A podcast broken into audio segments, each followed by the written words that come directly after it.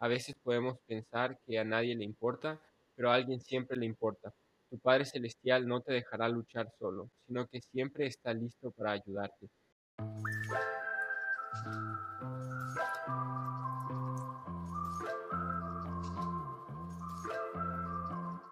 Bienvenidos a toda la audiencia del estandarte. Eh, les damos la bienvenida a este nuevo episodio y el día de hoy estamos con el hermano Nicolás Di Giovanni. El hermano Di Giovanni está casado con Martina, tienen dos hijos y cuatro nietos. Él es docente de nivel med fue docente de nivel medio durante 27 años, director de dos escuelas privadas. En la actualidad es coordinador del sistema educativo asignado a la región Buenos Aires. Parte de su servicio en la iglesia ha sido miembro del Sumo Consejo, consejero del Obispado, consejero de la Presidencia de Estaca, presidente de la misión Perú-Lima Norte, 70 de área y actualmente es consejero de la presidencia de, de su estaca. Bueno, bienvenido hermano de Giovanni, muchas gracias por su tiempo y gracias por acompañarnos el día de hoy. Muy bien, gracias a ustedes por la invitación.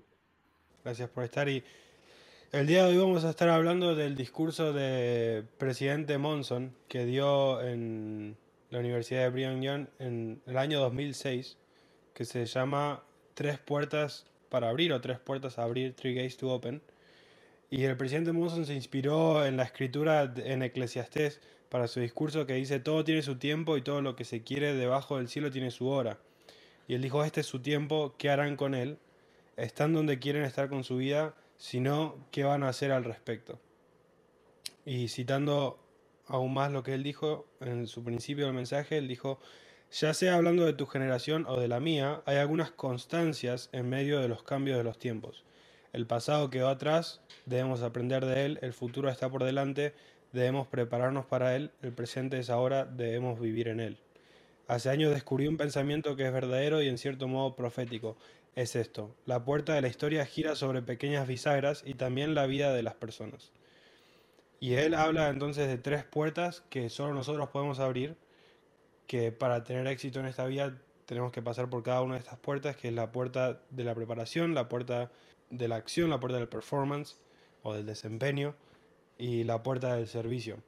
Y eh, solo, solo comentando brevemente en cuanto a, esa frase de, de que la puerta de la historia gira sobre pequeñas bisagras y también la vida de las personas.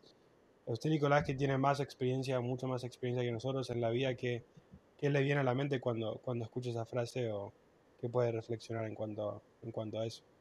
En, en realidad, el presidente Monson también previamente a, a poder eh, establecer estas tres bisagras o estas tres puertas, ¿no? Por donde cada uno debería atravesar para poder obtener éxito en su vida, también está un poco definiendo la, la felicidad, ¿no? Y yo creo que eh, el hecho de buscar el éxito no es simplemente estar pensando en el éxito académico, en el éxito económico.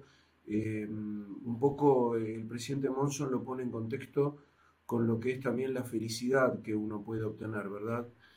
Entonces, eh, antes de, hacer referencia a esto, él lo hace justamente en relación a la, a la felicidad y, él, él lo que menciona es que el camino a la felicidad requiere de desarrollar o incorporar algunos atributos cristianos. Entonces, antes por ahí de, entrar en estas tres puertas, en estos tres pasos que él está mencionando, a mí me gustaría hacer referencia a algo muy importante que también lo dice el manual de administración de la iglesia, que el objetivo de todo llamamiento en la iglesia es que uno personalmente pueda llegar a ser un discípulo de Jesucristo y a su vez ayudar a otros a ser discípulos de Jesucristo. ¿Qué significa esto? Que yo para ser un discípulo, un seguidor de Jesucristo y para ayudar a otros a ser seguidores de Cristo, yo tengo que tratar de incorporar atributos cristianos. Y él en este caso menciona algunos atributos como por ejemplo la virtud, la rectitud, la fidelidad, la santidad, la observancia de los mandamientos de Dios. Y esto lo que hace es ayudarme a parecer un poquitito más a lo que es Jesucristo. Entonces, obviamente, si yo, si yo puedo encarrilar mi vida eh, sobre un estilo de vida donde yo de a poquito puedo ir, incorporando algunos atributos de Cristo, yo también voy a poder de alguna forma idear, visualizar, planificar eh, el camino que yo quiero, quiero tomar hacia el éxito en mi vida.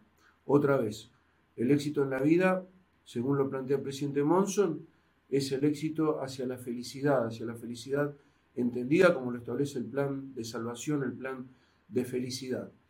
Pero obviamente que, en ese camino nosotros necesitamos de cosas prácticas. Por eso él también está hablando de estas tres, tres puertitas, como las has mencionado antes, que es justamente la, puerta de poder estar preparados, la puerta del desempeño o el rendimiento o de, o de responder frente a las responsabilidades que tenemos y la puerta del servicio. Entonces, a mí, a mí me parece que si yo puedo visualizar que en mi vida, en mi vida personal, en mi vida familiar, yo quiero lograr la felicidad como lo establece el plan de salvación, tengo un objetivo a largo plazo que me va a sostener frente a cualquier cosa que ocurra. Ahora, el tema obviamente, yo ahí ya tengo el qué, ¿no? Lo que yo quiero lograr. Ahora viene el cómo yo lo voy a lograr. Y, y yo creo que estas tres bisagras o estas tres puertitas que menciona el presidente Monson hace muchos años atrás, tiene que ver con el cómo yo puedo avanzar hacia ese camino. Por eso se referencia a, estas, a estos tres pasos, ¿no? No sé si por ahí fue la, cosa, allí. No, excelente, excelente respuesta. Absolutamente. Y entrando un poco en, la, primera, en la primera puerta que el presidente Monson menciona, la puerta de, de la preparación, él dijo, el miedo es el enemigo del crecimiento y la realización. Es necesario prepararse y planificarse para no malgastar la vida. Sin una meta no puede haber éxito real. La mejor definición de éxito que he encontrado es más o menos así. El éxito es la realización progresiva de un ideal digno. Alguien ha dicho que el problema de no tener una meta es que puedes pasarte la vida corriendo por el campo sin cruzar nunca la línea de meta. Quiero afirmar aquí y ahora que desear no reemplazará la preparación completa para enfrentar las pruebas de la vida. La preparación es un trabajo duro, pero es absolutamente esencial para nuestro progreso. No es el número de horas que pones, sino lo que pones en las horas lo que cuenta. Mientras se prepara, asegúrese de no posponer las cosas. Alguien ha dicho que la procrastinación es la ladrona del tiempo. En realidad, la procrastinación es mucho más es el ladrón de nuestro amor propio. Y basado en, basado en esta cita, yo quiero hacer un comentario y algunas preguntas, porque creo que muchas veces hablamos de, trabajar duro, de dar lo mejor que podemos en, en las situaciones, pero realmente no tenemos un camino, algo planificado y una meta a donde queremos llegar. Y tal vez nosotros podemos pensar también, bueno, no podemos pasarnos a planificando o preparándonos toda la vida, sino también llega un momento en el que debemos actuar. Y una de mis preguntas es eso, ¿cuándo sabemos o cómo identificar cuándo nos preparamos, cuándo planificamos y cuándo es, es tiempo para, para actuar? ¿Qué, piensa usted? Gracias, Darío, por, por el comentario. Mira, Em, el presidente Monson, en distintos pasajes de, su apostolado, hizo la, diferencia entre el hecho de desear algo y el hecho de poder, de poder hacerlo. Por eso él en, eh, un momento habla justamente que, no alcanza con el hecho de poder, de poder desear algo, ¿no? sino realmente de poder ser concretos y de poder planificar. Yo en esto quiero abrir un paréntesis acá. Hay un, devocional que dio el presidente Ox en BYU, se llama El equilibrio entre, entre la tolerancia y la verdad. Y en ese discurso él habla del relativismo. Y nosotros estamos en una era de relativismo, una era que todo da igual, sí, es lo mismo, no te preocupes, donde no hay un marco de referencia. Y yo creo que el hecho de planificar, de planificar lo que nosotros queremos, te va dando un marco, un marco de referencia, te va dando pautas, te va dando el camino a donde uno quiere llegar. Ahora, ¿qué ocurre en este momento? Lo que yo por lo menos veo con algunos jóvenes. Yo lo que veo que hay como cierta incertidumbre, como eh, difícil poder ver un, un futuro, difícil poder proyectarse, difícil poder planificar. Y esto tiene que ver justamente con, con, esta, con esta partecita que, que el, presidente Monson dice, el miedo es el enemigo del crecimiento y la realización.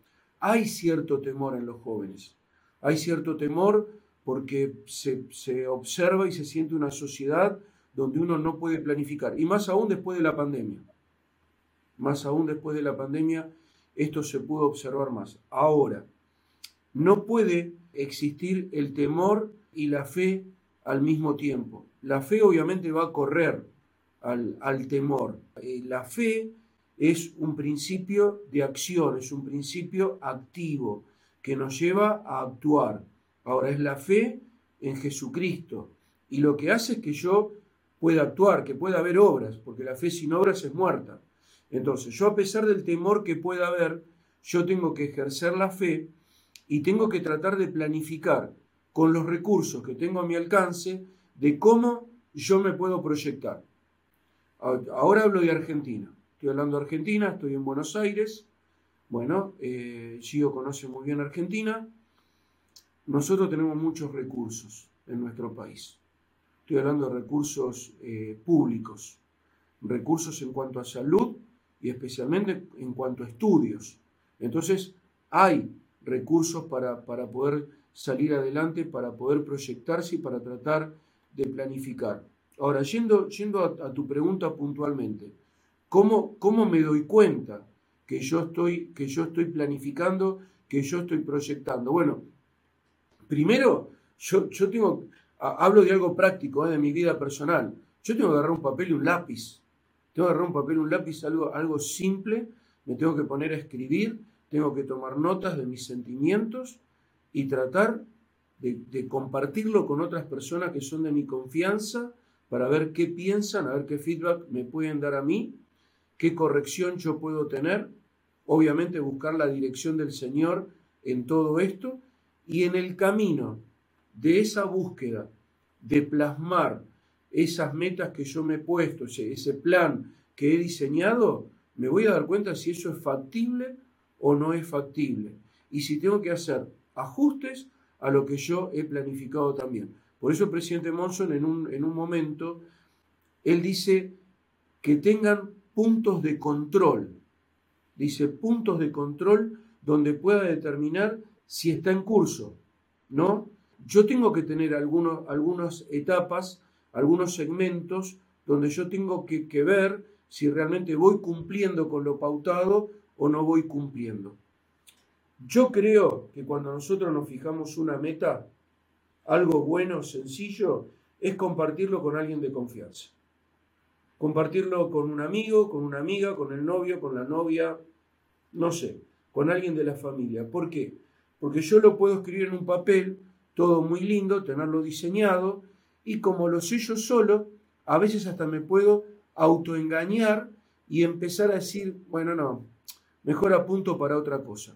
Pero cuando yo lo comparto, alguien va a decir, pero vos no habías planificado algo, vos no habías pensado que ibas a hacer tal cosa, y eso realmente me sirve como un recordatorio y algo en mi mente para poder, para poder evaluarlo nuevamente. ¿Mm? No sé si, eh, Darío, contesté, respondí tu pregunta. Sí, sí, y solo para, para añadir algo muy relacionado, pero quiero hacer otro comentario. Y es que en este proceso de preparación tal vez personas puedan desarrollar un poco, un poco de temor y para, para explicar esto quiero poner un ejemplo. Imaginemos un joven que se está preparando para ir a la misión, un joven que, se está, que ha regresado a la misión o tal vez se está preparando para, para casarse o alguien que se está preparando para aplicar a la universidad, no sé, cualquier escenario de preparación pero yo creo que también podemos llegar a veces a extremos de sobre prepararnos, de decir, bueno, no estoy listo, necesito seguir preparándome y tal vez esa persona está lista, pero simplemente está procrastinando, está evitando hacerlo por, por temor. ¿cómo, ¿cómo evitar eso? ¿Qué pautas podemos tener para reconocer que, que estamos listos ya para, para hacer algo después de un proceso de preparación? A mí me parece, vuelvo otra vez a, a, lo que había, a lo que había mencionado antes. Yo creo que uno tiene que tener eh, un plan con ciertas etapas que yo, tengo, que yo tengo que lograr. Y esas etapas me van a marcar un tiempo. Si yo ya me encuentro en un punto que digo que no estoy preparado, que me falta, que tengo que conseguir, que tengo que conseguir, que tengo que conseguir, y yo no sé si a veces no se está transformando en una excusa para demorar lo que yo tengo que hacer. Me la paso preparando, preparando, preparando, pero nunca lo ejecuto. Yo me la paso, no sé, dirigiendo un equipo de fútbol, lo dirijo, lo preparo, vamos a hacer y nunca salimos a la cancha. Pero yo creo que hay un momento, hay un momento de preparación y está el momento en que yo tengo que salir a ejecutar ese plan. Entonces, si yo fui respetando el plan, etapa por etapa, los puntos de control que mencionaba el presidente Monson, bueno, ahora yo ya tengo que salir, tengo que salir a plasmarlo hablando del joven que va a la misión. Yo ahora ya, ahora sí, con lo que tengo, con lo que llegué, ya tengo que salir a hacerlo. Y lo que no pude lograr, que quizás yo sienta que no pude lograr, bueno, yo tengo que también confiar en que el Señor va a hacer su parte y lo va, lo va a completar. Pero ojo que a veces, esto es un, un pensamiento mío personal, ¿eh? puede transformarse en un extremismo para lograr una excusa para no salir a hacerlo. Entonces, eso hay que tener cuidado también. De, todos los extremos son malos, todos los extremos son malos. No estar listo y buscar el estar súper listo. Yo creo que ahí me tengo que mover en los, en, los términos medios, ¿no? Sí, creo que es como encontrar ese balance entre estar en la zona de aprendizaje y en la zona de, del performance, en la zona de la ejecución. Es, ese círculo de, ir constantemente, aprendo, me preparo y listo, voy a plasmar, como mencionaba. El ejemplo del fútbol, ¿no? Voy a la cancha y listo. Después volver, obviamente, a la zona de preparación y ver, bueno, ¿qué hicimos bien en la cancha? ¿Qué, qué salió bien? ¿Qué podemos hacer para meter un gol?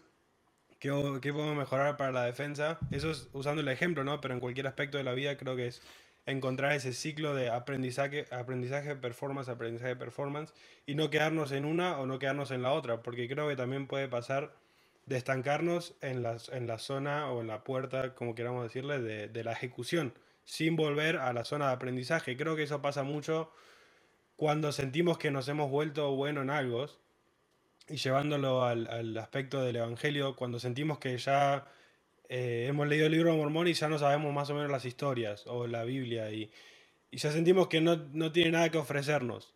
O sea, sentimos que cuando vamos a la iglesia escuchamos más de lo mismo. Cuando vamos con esa perspectiva de que ya sentimos que ya sabemos lo suficiente, eh, como dice la escritura, se creen sabios y creen que, que ya no tienen que, que, recibir más nada, creo que nos estancamos en la zona de performance, en la zona de ejecución, sin volver, sin tener la humildad de volver a la zona de preparación y decir, bueno, en realidad tengo muchas, muchas cosas más que, que aprender, muchas cosas más que, que preguntar, que, que, desarrollar.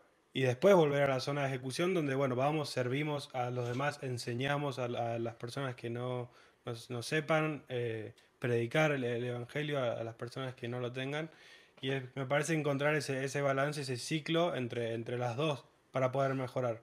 Porque si nos estancamos en una o la otra, es eso, nos estancamos. Nuestro progreso me parece que no, no va a ir mucho más allá de, de quedarnos en, en, en, un lugar. Obviamente que yo no puedo volver a la zona, digamos, para evaluar una situación si yo primero no salí a ejecutarlo, ¿no? Entonces, podemos tomar el ejemplo de los misioneros. Dos misioneros que se quedan muchísimo tiempo en el cuarto porque dicen, yo no estoy preparado y tengo que, tengo que estudiar más, tengo que estudiar más, tengo que estudiar más pero en algún momento muchachos van a tener que salir a la calle, van a tener que ir a golpear una puerta, van a tener que ir a hablar con alguien que, que de entrada uno lo mira y dice, uy, este me da miedo porque ¿qué me va a preguntar? Pero bueno, pero ahí es el, el ensayo y error. Ahí es el ensayo y error. Yo salgo, cuando vuelvo, obviamente voy a hacer una evaluación, voy a decir, uy, pero la verdad, podríamos haberlo encarado de esta manera, podríamos haberlo dicho de lo otro. Entonces vuelvo, como vos bien decías, evaluamos la situación, podemos mejorar y bueno, y al otro día hacemos una repráctica en la realidad y así paso a paso vamos viendo cómo, cómo lo vamos mejorando. Pero llega un momento que yo lo tengo que ejecutar, porque esto pasa también con otras personas que se pasan toda la vida estudiando. Ahora estoy hablando de lo académico, toda la vida estudiando. Pero bueno, ¿cuándo lo vas a poner en práctica? ¿Cuándo vas a ver si eso realmente es bueno? Si te va a dar a vos eh, algún tipo de beneficio económico también y te va a dar algún tipo de reconocimiento social, ¿no? Y, y ver si de verdad vos sabés cuando vos ya lo pones en práctica, ¿no? E, esto, esto es algo, este punto que estamos hablando me parece muy importante. El hecho de practicar, el hecho de practicar, porque esto pasa tanto en la iglesia como fuera de la iglesia. Nos quedamos mucho en lo teórico a veces, creemos que lo sabemos, pero cuando vamos a la práctica nos damos cuenta de que hay una brecha entre lo que yo creía saber y lo que ahora yo puedo hacer. Entonces la práctica me va a demostrar a mí cuánto realmente yo sé para, bueno, poder ir mejorándolo, ¿no? Así es, totalmente. Y creo para, antes de pasar a la, a la, puerta del desempeño, yo quería mencionar eso, de reconocer estos espacios de, de donde tenemos, donde se nos da un espacio de, para, de preparación y se nos da un espacio para, para accionar, ¿no? En el, el, ejemplo académico, a veces creamos estos riesgos sociales que no existen, pero que nos hacen quedarnos en la zona de performance sin, con, ese miedo a equivocarnos. Y en realidad cuando uno está aprendiendo, cuando uno se está educando, debería tratar de eliminar un poco ese miedo a equivocarse, porque para eso está la escuela, para eso está el colegio, para eso está la universidad, para aprender, para poder equivocarse y tener un instructor, un mentor que te pueda decir, no, esto se hace así o asá. Y en realidad cuando uno sale a la práctica, ahí va a estar, ¿no? Ahí sí, uno tiene que, ejecutar, pero en el momento de práctica es momento de práctica. Y no debería estar ese riesgo social de que si me equivoco van a pensar menos de mí o, o, si fallo voy a ser menos que el otro creo que eso existe mucho entre, entre la juventud y entre los jóvenes y es un riesgo social que se crea en la cabeza de uno. Sí, yo, yo tomando un ejemplo nuestro, ¿no? Eh, yo creo que mm, eh, la misión, la misión, los misioneros, yo creo que ahí uno observa realmente lo que, esto que estamos hablando, justamente. Pues se dan dos cosas. Aquel que cree que llegó súper preparado a la misión y después cuando empieza con las prácticas en el centro de capacitación misional o cuando empieza con prácticas reales con personas, se da cuenta que por ahí la cosa no, no va. Está el otro que cree que quizás está viniendo medio vacío de conocimiento, de habilidades y todo, y cuando entra en la relación con las personas, se da cuenta que descubre su capacidad para poder entablar una conversación, para poder expresarse, etcétera, etcétera. Por eso, durante la misión están, están las reuniones de distrito, las reuniones de zona, eh, todas las, las, reuniones de consejo, y donde se hacen prácticas, reprácticas, para justamente poder, poder mejorar. Ahora imagínense ustedes, misioneros, sabiendo solo lo teórico y sin poder practicar y repracticar. Es decir, la, cosa sería eh, un poco complicado. Por eso creo que el tema de la práctica, la evaluación, la repráctica es algo muy importante en cualquier tarea que nosotros querramos llevar adelante. Y no tener miedo de, los errores que cometamos, porque es la única forma de darnos cuenta que tenemos que mejorar. Por eso es muy lindo en esta tarea cuando tenemos observadores, cuando alguien nos dice, bueno, mira, hiciste muy bien todo esto, pero ¿sabes qué?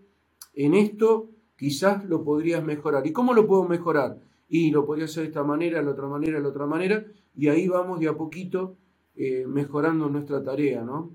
Así que este me parece un punto muy importante el que estábamos hablando en este tema. Sí, y creo que, y lo último que quería mencionar en cuanto a ese, eso en particular es que eh, también ver de la manera correcta la, iglesia, ¿no? La iglesia como el lugar a donde vamos, que a veces podemos tener la perspectiva errónea, especialmente siendo jóvenes, que es el lugar donde vamos a demostrar. la iglesia, instituto, seminario, que es el lugar donde vamos a través de demostrar nuestra espiritualidad. Y en realidad es lo contrario, es donde vamos a aprender, a prepararnos espiritualmente.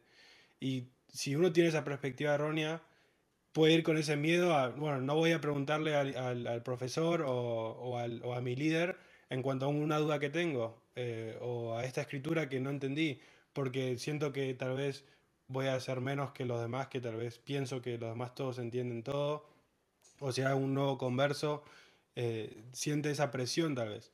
Y creo que es importante, solo quería mencionar eso, que es importante reconocer que la iglesia en realidad es exactamente eso, el lugar donde nos preparamos para tal vez después salir y servir. Obviamente en la iglesia también servimos, pero creo que es más lugar de preparación que un lugar que, que demostramos que lo que somos. No debería haber esa presión o ese miedo a, equivocarnos, a hacer una pregunta errónea o una pregunta sobre algún tema sin, sin, sin ser experto. No sé si, si, si, si ven eso también. Eh, eh, agrego, agrego algo a lo que estás diciendo. El, el de Rudolf, eh, justamente en uno de sus discursos, dijo que, que, la iglesia no es una sala de exposición, ¿no? Una, una sala de exposición de autos de lujo, sino que es un taller mecánico, donde nosotros vamos a que se nos puedan hacer algunas reparaciones y algunos ajustes, ¿no? Entonces yo creo que ese es un punto importante de poder entender que nosotros vamos a que se nos hagan algunos ajustes y a poder, a poder recibir eso. Yo un comentario nomás a lo que estabas mencionando antes de no tener temor a hacer preguntas y todo lo demás, lo que se está buscando en, todo lo que son los institutos de religión de la iglesia es que el instituto pueda ser un lugar de, de seguridad, de generar un ambiente seguro, donde los jóvenes puedan preguntar, donde puedan hacer preguntas del alma, donde puedan exponer sus dudas, donde ellos puedan realmente expresar aquello que necesitan saber y no sientan temor a hacerlo, ¿no? Y, buscar justamente las respuestas en los lugares eh, debidamente revelados, ¿no? Mm. Buenísimo hacer ese recordatorio.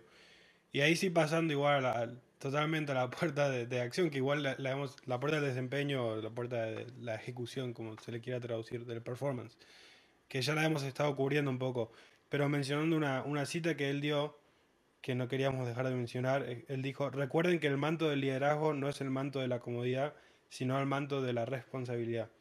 La responsabilidad no es intención, sino hecho. Deben continuar negándose a la conveniencia, deben mantener el coraje para desafiar el consenso, deben continuar eligiendo el bien más difícil en lugar del mal más fácil. No lo olviden, una de las cosas más tristes de la vida es el talento desperdiciado. Y luego él también menciona la importancia de nuestras amistades eh, y de los modelos a seguir que pueden tener los, los jóvenes. Entonces, acá la pregunta es un poco más abierta porque él menciona muchas cosas en cuanto a, la acción. Eh, sí, una que me viene a la mente cuando hablaba con mi esposa es, tal vez una que los jóvenes pueden tener, incluso nosotros. Es cómo balancear tantas responsabilidades que a veces tenemos, porque escuchamos, tenemos que ministrar, tenemos que eh, recoger Israel, tenemos que cumplir nuestro llamamiento y a veces uno siente, tenemos que educarnos, tenemos que trabajar, tenemos que mantener nuestra familia y a veces yo sé que eso puede ser abrumador para, para casi todos. Entonces, ¿cómo podemos encontrar, no necesariamente el balance, pero sí un, un equilibrio o cómo sentirnos bien con lo que hacemos con respecto a cada una de esas responsabilidades? Esta es una pregunta que nos hacemos todos, ¿no? los jóvenes, los grandes, eh, por momentos nos sentimos muy, muy abrumados, ¿no? Con, tantas cosas, eh, con tantos programas, con tantos requisitos. Y obviamente, el que es responsable va a sentir el peso de esa responsabilidad. Por eso tu pregunta, porque justamente hay una, hay una responsabilidad. Primero que nada, quiero quiero aclarar que, el ser responsable es justamente tener la capacidad de poder responder. Si yo, si yo soy responsable, tengo que ser capaz de responder por la responsabilidad que yo tomé. Ese es un punto importante. Por eso el presidente Monson Eh, él dice, recuerden que el manto del liderazgo no es el manto del consuelo o el manto de la, de la comodidad, ¿no? Sino que es el manto de la responsabilidad. Y si yo no puedo sentir que porque soy líder o algo por el estilo, bueno, ahora todo lo demás me van a servir a mí, sino que yo estoy para servir a los demás, ¿verdad? Y que tengo una responsabilidad muy grande. Ahora, yo siempre ante esta pregunta recurro a lo que, a lo que enseñó el Elder Werner. Y el Elder Werner, él enseñó, cuando estoy en casa, estoy en casa. Cuando estoy en el trabajo, estoy en el trabajo. Y cuando estoy en la iglesia, estoy en la iglesia. Es decir, tratar de no mezclar, de no mezclar los tantos, sino realmente de estar en el lugar en que yo tengo que estar. Eso por un lado lo que dijo el de Bernard. Segundo, el problema de cuando queremos hacer dos cosas al mismo tiempo, que creemos que tenemos la capacidad para hacer dos cosas al mismo tiempo, a veces, en ese cambio de pasar una tarea a la otra, estamos perdiendo concentración, estamos perdiendo tiempo porque tenemos que volver a la otra tarea también. Entonces yo creo que esto lleva una organización en nuestro trabajo. Ahora bien, al margen de la organización, al margen de que si estoy en el trabajo estoy en el trabajo, si estoy en la iglesia estoy en la iglesia, si estoy en casa estoy en casa, el tema es este. Nosotros no podemos hacer todas las cosas. Este es el primer punto. No podemos hacer todo. Nosotros tendremos un nivel de prioridades en todas las tareas que tengo que hacer. Habrá momentos de mi vida que la prioridad será esta y esta. Y habrá otros momentos de mi vida en que la prioridad será esta y esta. Yo recuerdo una autoridad general en una oportunidad, él dijo, hay personas que tienen talentos para poder colaborar con la obra misional. Hay personas que tienen talentos para poder dar una clase. Hay personas que tienen talentos para las actividades sociales. No podemos tener talento para todas las cosas. Quizás yo tenga talento para, para A, el otro tenga talento para B, el otro tenga talento para C, pero no podemos hacer todas las cosas. Y menos hacer todas las cosas al mismo tiempo. Volviendo al Elder Werner, cuando él contaba que era presidente de estaca y tenía una estaca que creo que estaba a muchos kilómetros, no sé si estaba como a 500 kilómetros de la casa de él, no lo recuerdo la distancia. Y él me acuerdo que decía, que él decía, bueno, este sábado y domingo viajaré a ese lugar y no estaré en casa. Entonces el otro fin de semana, este fin de semana es para mi familia. Era como que esto sí, esto no, esto sí, esto no. Como dándole un orden, prioridad, tiempos. Otra vez, no podemos hacer todo y todo al mismo tiempo. Obviamente que a veces nos, nos podemos llegar a sentir mal por algunas cosas que no estamos haciendo pero yo creo que el Señor no quiere que nosotros nos sintamos mal. Yo, quiero que, yo creo que Él quiere que nosotros disfrutemos de su Evangelio, que realmente nosotros podamos, podamos sentirnos bien, ¿verdad? Pero nosotros tenemos fuerzas limitadas, tenemos tiempo limitado y hacemos otras tareas que no es solo dedicarnos al Evangelio, ¿verdad? Pero nuevamente, yo creo que es eh, una cuestión de, prioridades y aún a veces, que nos cuesta, a mí me cuesta, ¿eh? aún a veces saber decir no. No, mira, no cuentes conmigo hoy, no cuentes conmigo para eso esta vez.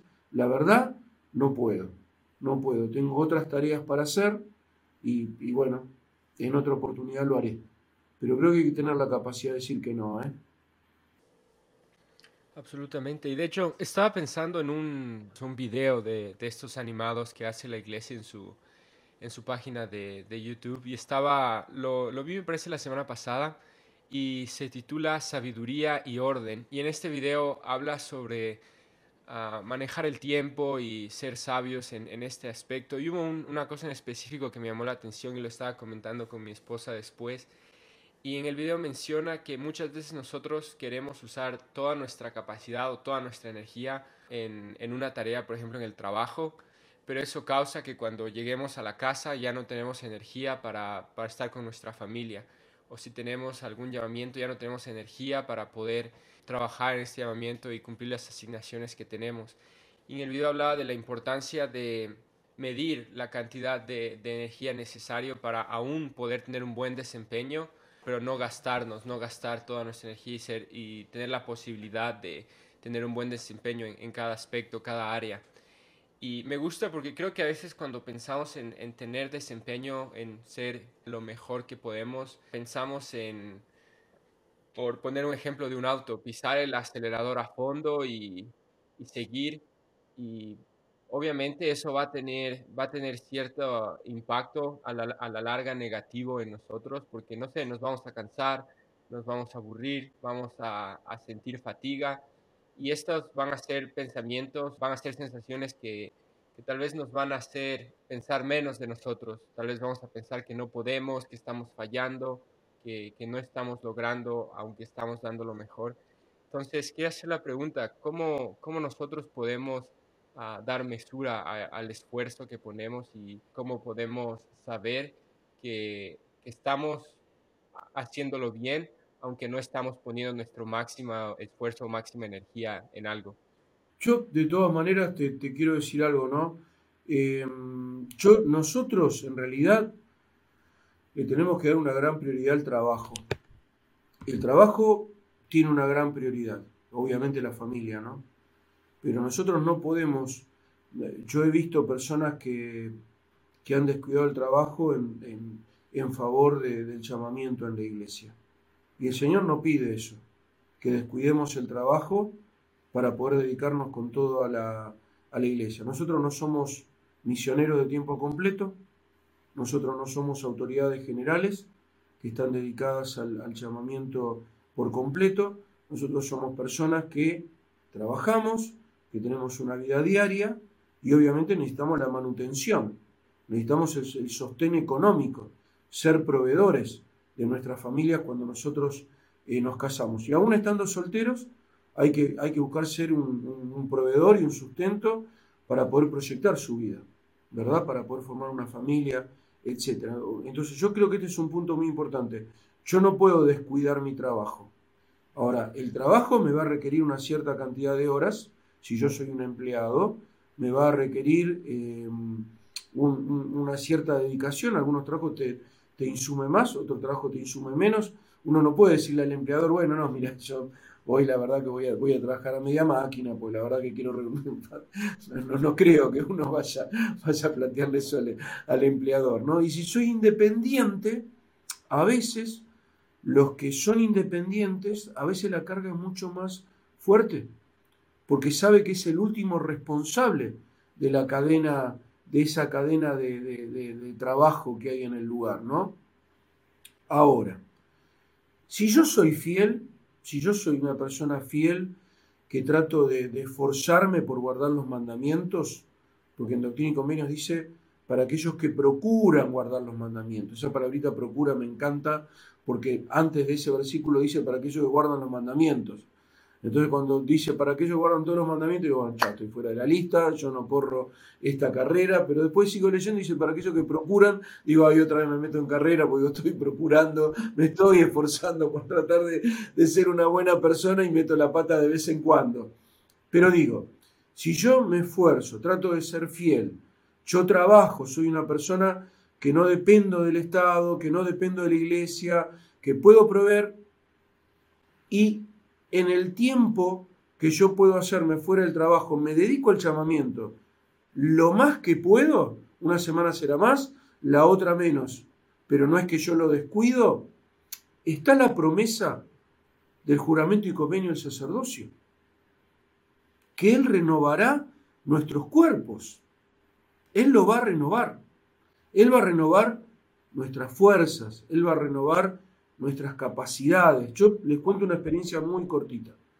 Como, como ustedes presentaron antes, yo serví como presidente de Estaca, pero hace muchos años atrás. Estoy hablando del año 96 al año 2001, esos cinco años antes de ir a, a servir como presidente de misión. Yo me levantaba 6 de la mañana, estaba trabajando como docente, con mi esposa, con nuestros hijos, mi esposa trabajando también, íbamos a la escuela, mi esposa se volvía al mediodía, yo no tenía horario de salida. Podía salir seis y media, siete de la noche, y además trabajaba de noche los primeros años de casados en una escuela del Estado durante la noche y una escuela privada durante el día. Había días que volvía a las 10, 11 de la noche, pero los martes yo tenía la reunión de presidencia.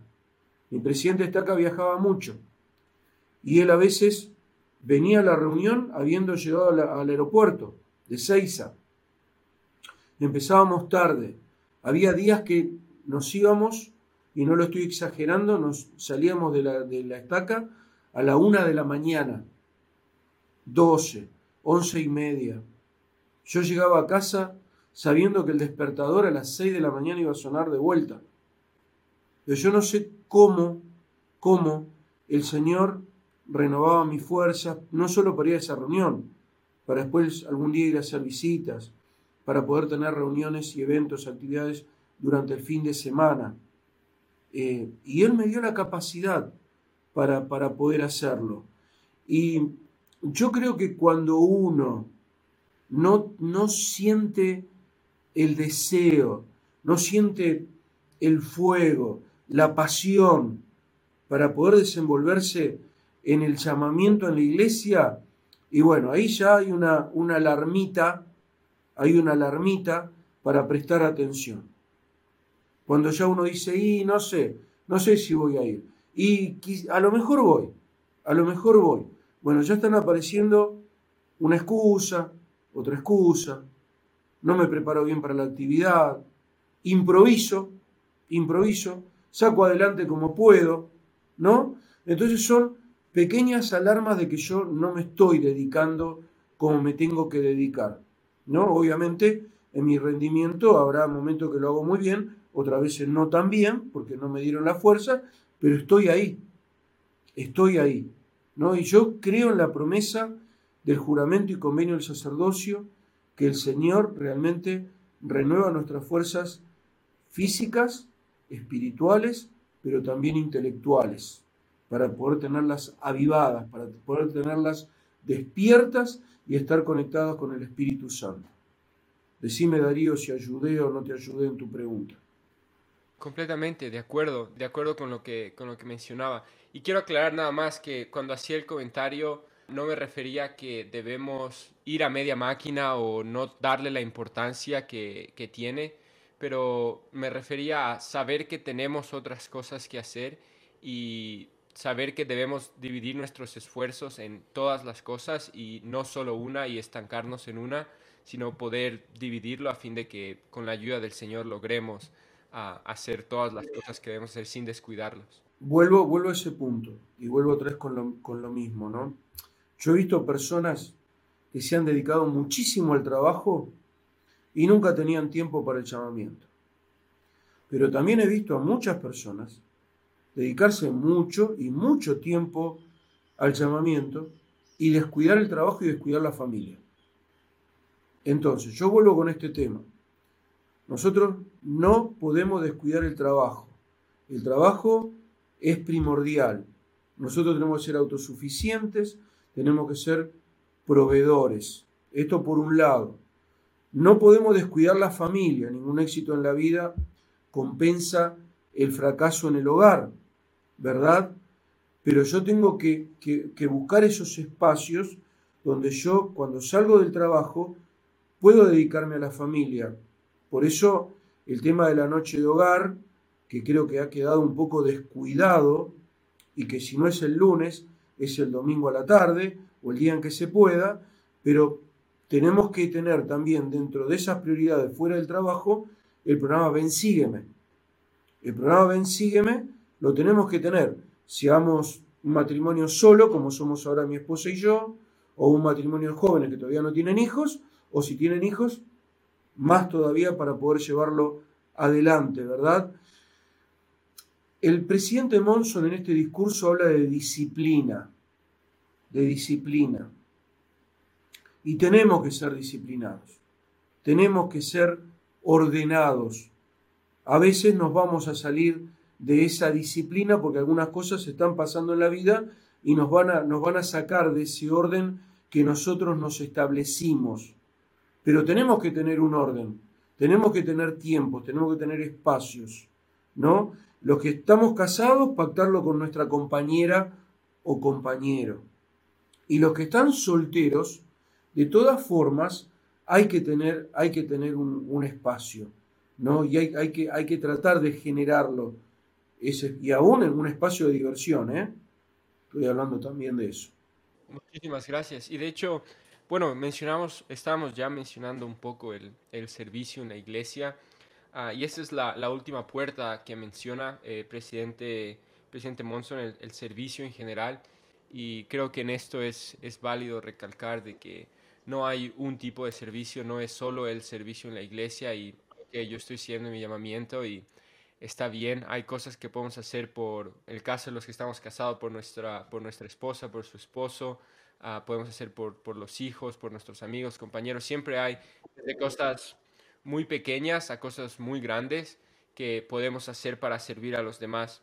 Y presidente Monson uh, cita de hecho a, a, un, a un célebre teólogo y médico, Albert Schweitzer, no quiero, me equivoqué seguramente en la pronunciación, pero lo cita y, y con esto presidente Monson uh, dice, bueno, esto es lo que, lo que dijo el teólogo y después presidente Monson sigue hablando, dice, no sé cuál será vuestro destino, pero una cosa sé, los únicos entre vosotros que serán realmente felices son aquellos, aquellos que han buscado y encontrado cómo servir. Esta es la cita uh, del teólogo. Y después dice, la enseñanza del maestro es, más bienaventurado es dar que recibir. A medida que avanzamos en nuestra vida diaria, descubrimos innumerables oportunidades para se seguir el ejemplo del Salvador. Cuando nuestro corazón está en sintonía con, con sus enseñanzas, descubrimos la inequívoca cer cercanía de su ayuda divina. Estamos en la obra del Señor y cuando estamos en la obra del Señor tenemos derecho a la ayuda del Señor.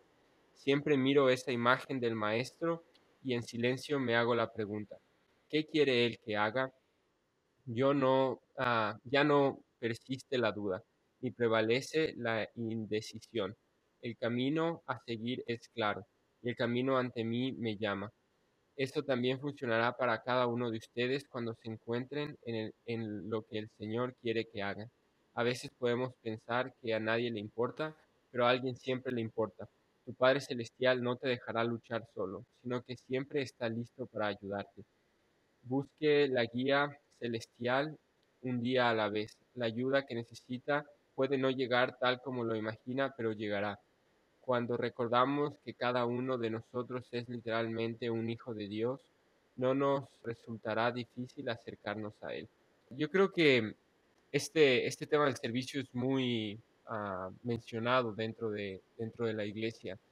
Y, y, la pregunta que quiero hacer es tal vez bastante sencilla, pero ¿por qué es tan importante el servicio? ¿Por qué piensa usted que Jesucristo hizo tanto énfasis en este, en este tema de amar a los demás, de servir a los demás? Bueno, yo, yo creo que el servicio es justamente cuando nosotros podemos llevar a la práctica lo que aprendemos en la iglesia, ¿no?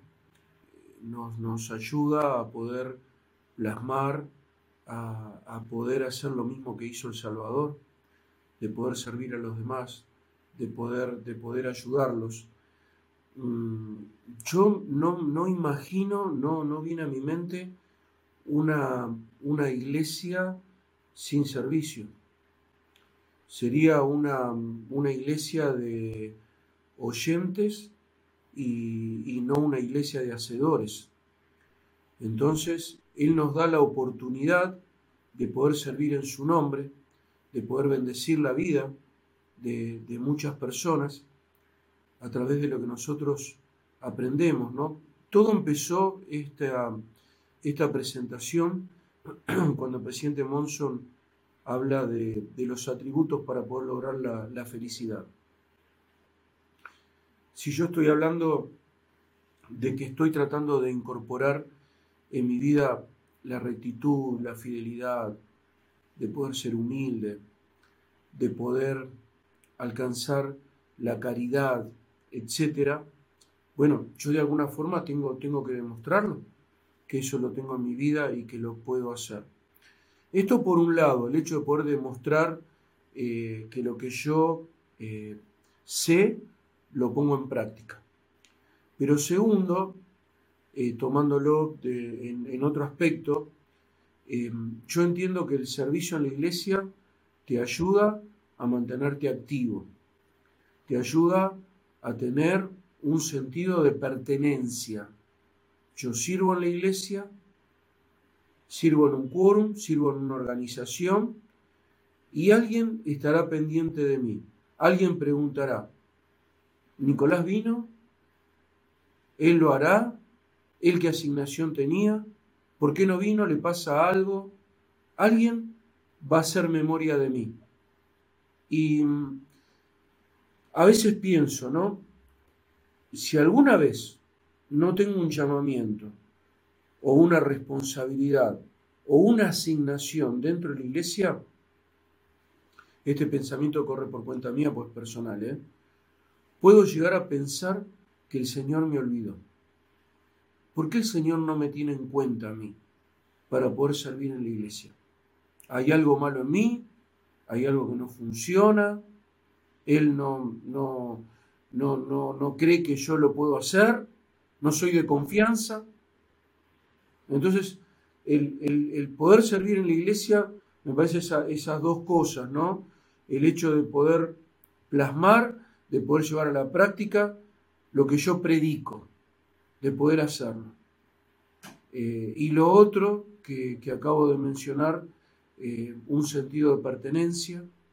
Eh, a, veces, a veces escuchamos personas que vamos a visitar que se han alejado de la iglesia y que dicen, hermano, no se preocupe, yo, yo estoy orando, yo leo las escrituras en casa, envío los diezmos a través de un sobre por alguien, ¿no? Y, pero sí, hermano, pero usted no está renovando los convenios que hizo cuando se bautizó cada domingo y por lo tanto no está tampoco recibiendo la compañía del Espíritu Santo cada domingo como se promete la bendición del pan, ni tampoco está sirviendo, que es parte de los convenios que nosotros hicimos. Parte de, de los convenios que nosotros hicimos es servir en la iglesia, ¿no? Y, cuando estamos sirviendo a los demás, lo estamos haciendo al Señor, ¿verdad? Entonces creo que esto, el servicio, es parte de demostrar nuestra fidelidad a los convenios que hemos hecho con el Señor, tanto cuando nos bautizamos como para aquellos cuando hemos entrado al templo a recibir las ordenanzas y hacer convenios con Dios. Buenísimo. Yo solo quería hacer una, una última pregunta para ya cerrar y, encapsular medio los, eh, las tres puertas, los tres conceptos. Pero se me vino ahora, de hecho, la pregunta, medio relacionada a los jóvenes, porque sé que hay muchos jóvenes y barra jóvenes adultos que, que nos escuchan. Y a, muchos jóvenes, a, a, todos los de nuestra generación, o, a la generación que viene después de nosotros, en cada, casi en cada discurso que, que, se les, que se les dirige a ellos, se les dice, eh, ustedes son especiales, ustedes fueron reservados para este tiempo, ustedes tienen mucho que hacer, ustedes tienen, y como que a veces, y, eso es cierto, y, es muy especial, pero a la vez se puede tomar como jóvenes pueden sentir que hay tantas expectativas para ellos que no saben cómo para, para dónde ir o, o, cómo manejar esas expectativas sin, sin, que sea abrumador un poco lo que mencionábamos antes, pero en este, en este caso las expectativas que hay en cuanto a la juventud hoy en día. Entonces, nomás la pregunta es cómo manejar esas expectativas y, respecto a estas, tres a estas tres puertas y la importancia de estas tres puertas, ¿no? La, de preparación, la de acción y la de servicio alrededor de estas expectativas que hay alrededor de los jóvenes. Mirá, yo, yo creo que, que la promesa está. Ahora, el asunto es, uno se tiene que mantener fiel. Uno tiene que tratar de ser una buena persona y dejar que el Señor vaya acomodando las cosas, pero yo no puedo avanzar en mi vida pensando que esa es una mochila o una carga que yo tengo. Yo creo que las cosas se van a ir dando despacito y se van a ir acomodando y el Señor obviamente va a ir utilizando a los jóvenes para llevar adelante su obra, pero basado en la fidelidad de cada uno, porque mm, vuelvo a un punto de antes, yo creo que algunos pueden llegar a pensar, uy, es tanta la carga, es tanto lo que, lo que se espera de mí, que no, yo, yo mejor me corro. yo mejor no sigo. Y otra vez, puede ser una excusa, ¿eh? Satanás tiene la habilidad de poder transformar buenas causas, buenos sentimientos y pensamientos en algunas excusas. Entonces, yo trato de portarme bien, trato de hacer bien las cosas, si me equivoco me arrepiento, y lo poquito que me den para hacer, trato de hacerlo lo mejor que pueda, lo mejor que pueda, guardando el equilibrio que, hablamos antes. Yo quiero hacer un, comentario con esto de la preparación y, demás. No tiene que ver con el discurso del presidente Monson, pero vino a mi mente ahora si a alguien le sirve. Ogmandino es un escritor muy famoso, él escribió El vendedor más grande del mundo, muy utilizado en épocas para las ventas. Pero él a su vez escribió otro libro que se llama La Universidad del Éxito, un libro buenísimo. Ogmandino en uno de los capítulos de La Universidad del Éxito, él habla que algunas personas dicen que algunos nacieron con estrella y otros nacieron estrellados, ¿no? Entonces dice que algunos nacieron con suerte y otros sin suerte. Pero él dice que la mal llamada suerte no es más que la intersección de la preparación con la oportunidad. Es decir, yo, si yo estoy preparado y aprovecho la oportunidad que se me presentó, ese punto de intersección es la suerte. Porque ¿qué pasa? Yo estoy preparado con una carrera tal, pero se me presenta la oportunidad y cuando voy a la entrevista no la sé manejar o me fue mal, o la oportunidad no la vi, o la oportunidad no la vi. Puede pasar al revés. Me aparece la oportunidad, pero uno de los requisitos que piden, la preparación, yo no la tengo. Entonces no se da ese cruce entre la preparación y la oportunidad. Entonces yo creo que el tema de la preparación es muy importante. Es muy importante. Por eso es necesario tener un plan y tratar de cumplirlo, por eso la procrastinación, que habla el presidente eh, Monson, ya en aquellos años utilizó esta palabra, del hecho de demorar, que eh, somos tendenciosos a demorar, a patear las cosas, a tirar las cosas para adelante. Y este es un problema. Por eso tenemos que ser ordenados, tenemos que ser disciplinados y tener un plan con puntos de control. Con puntos de control, ser responsables para poder llevar adelante ese plan, llevarlo a la práctica como hablamos antes, y a su vez, y a su vez, poder servir en la iglesia. Porque esto de servir en la iglesia nos mantiene activos y nos ayuda a mantenernos bien espiritualmente y a recibir revelación para saber si las decisiones que estamos tomando son buenas o no, o si tenemos que encauzar el camino, tenemos que hacer ajustes o no tenemos que hacer ajustes. Me parece un poco por ahí este panorama de las, de las tres puertas, ¿no?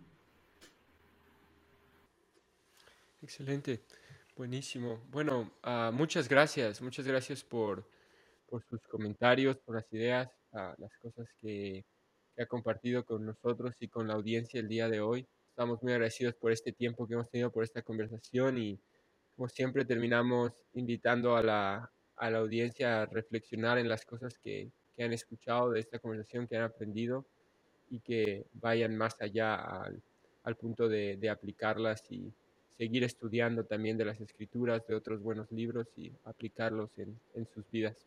Muchas gracias, hermano, por su tiempo. Gracias a ustedes. Un abrazo.